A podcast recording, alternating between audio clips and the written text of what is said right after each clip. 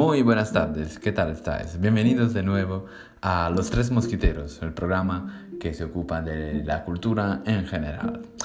Estamos aquí con una nueva entrega del capítulo de esta semana y dejarme antes de, empezar, dejarme introducir al inmenso Fabio Grande que nos acompaña una vez más en el programa de hoy. Buenas, buenas tardes Fabio y un placer compartir el honor contigo de entrevistar al invitado de hoy. Oh, thank you. Bueno, sí, antes de empezar, déjame recordar que hemos recibido los comentarios del público oyente, además de enviarnos muchísimas aportaciones sobre el tema de la semana pasada que, que vamos revisando hoy en el tercio final del programa. Programa que hoy sí empieza de hecho de la mejor forma. Hoy tenemos el placer de contar con uno de los mayores expertos más reconocidos en el panorama de la psicolingüística. Os presento el emérito doctor Grande Fabio muy buenas tardes y muchas gracias por haber aceptado nuestra invitación al programa. Buenas tardes y gracias por dejarme intervenir en el programa, del cual de hecho sí, soy muy fan. Recuerdo con cariño aquel capítulo en el que se hablaba de las capacidades cognitivas de los roedores y de hecho sí, resultó de inspiración para conversaciones de sobremesa que al final llevaron al desarrollo de una investigación de la universidad con la cual colaboro, además de resultar uno de los capítulos más entretenidos de la, de la temporada pasada, ¿no? Muchas gracias por sus palabras y seguro que las tendremos en cuenta a la hora de uh, seguir con la programación de la temporada que viene.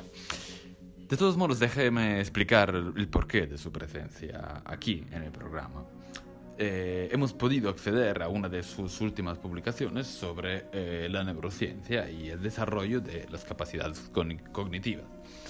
Eh, sobre todo, eh, personalmente me ha resultado muy atractiva la parte de eh, su explicación de lo que nos pasa realmente cuando estemos pensando en un determinado nombre, en un concepto determinado, del cual no nos sale en eh, el nombre, aunque tengamos perfectamente clara la definición y la referencia de lo que es. Entonces, eh, la pregunta sería, eh, ¿qué nos pasa realmente cuando tenemos algo en la punta de la lengua? Sí, es un mecanismo asombrante el que tiene lugar dentro de nuestro cerebro. Si por ejemplo preguntáramos a un psicólogo el por qué nos encontramos en la imposibilidad de recordar un nombre, eh, él quizás se limitaría probablemente a contestarnos que sería relacionable con un uh, problema de comunicación entre la memoria a breve término y la de largo término, alegando quizá como podría estar relacionado con un aspecto emotivo momentáneo del instante. En realidad hay una base de verdad de relacionar el, uh, el funcionamiento de las memorias eh, con el factor emocional. Por ejemplo, cuando aprendemos, en el proceso de aprendizaje hay una barrera más o menos alta que se interpone entre el docente, los contenidos y los uh, aprendientes.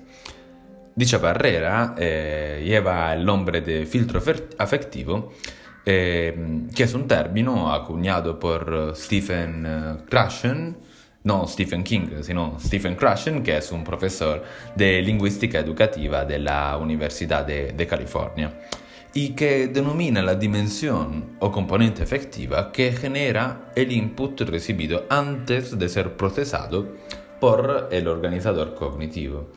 ¿Qué es un organizador cognitivo?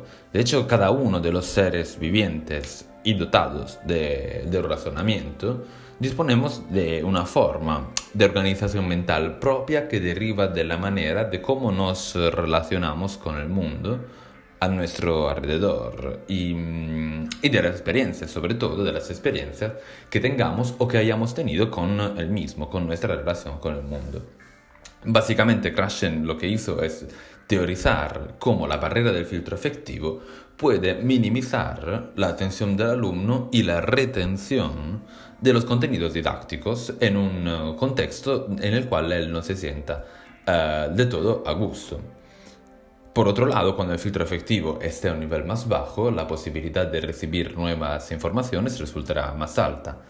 y debido a un incremento de la atención y de la motivación generada y percibida por el individuo que se siente perfectamente involucrado en un entorno o clase, en un entorno lectivo. Por consiguiente, hay que decir también que la barrera del filtro efectivo resultará inversamente proporcional al grado de motivación y de implicación del alumnado en el contexto didáctico. Esto, de hecho, nos sirve como un dato para poder evaluar lo que, por ejemplo, Freud eh, escribió en su libro Psicopatología de la vida cotidiana, donde trata de extraer de sus recuerdos un nombre que no consigue llegar a, pronunciar, lo que decíamos antes, en la punta de la lengua, ¿no? Y mm, encuentra en su propia conciencia mm, otros nombres o sustitutivos de los cuales él está perfectamente seguro de que no sean correctos, pero que no obstante sigue siendo su única posibilidad. La vivencia que nos cuenta el mismo Freud eh, le, pasó eh, en Italia en 1898 cuando eh, estuvo en Orvieto, en el Duomo de Orvieto, y olvidó, o mejor dicho, no consiguió recordar el nombre del autor de los frescos del Duomo, Signorelli. En su lugar, su conciencia de hecho generó dos nombres diferentes, dos diferentes opciones que él mismo percibía como erróneas. En este caso fueron Botticelli y Boltraffio, que son dos artistas de eh, otro periodo histórico al final. Y mm, el resultado de sus elucubraciones, nunca mejor dicho, porque bastante esfuerzo le, dedicó a la interesante análisis de su propia conciencia, eh, el resultado decía como mm, fue la definición de esa falsa reminiscencia, es decir, la condición momentánea del olvido de un determinado dato.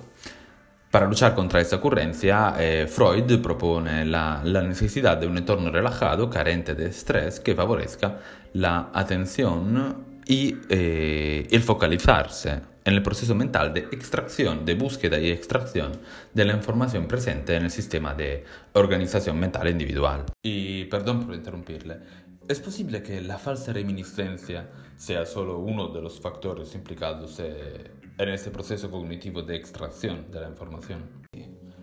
Freud mismo, de hecho, además de las últimas recientes aportaciones en, eh, la materia neurocientífica, neurociencia y educativa sobre todo, Freud decía que ha descrito cómo este tipo particular de fenómenos se debe a miles de otras variables propias del momento en el cual la performance cognitiva, la performance cognitiva, eh, tiene lugar o puede ser debido también a las eh, muchas interferencias de otros procesos mentales en curso a la vez del que estemos analizando.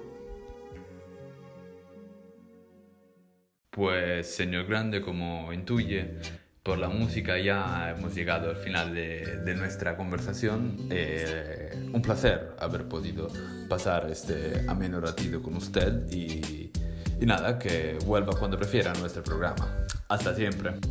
Hasta la próxima. Buenas tardes a todos y un saludo.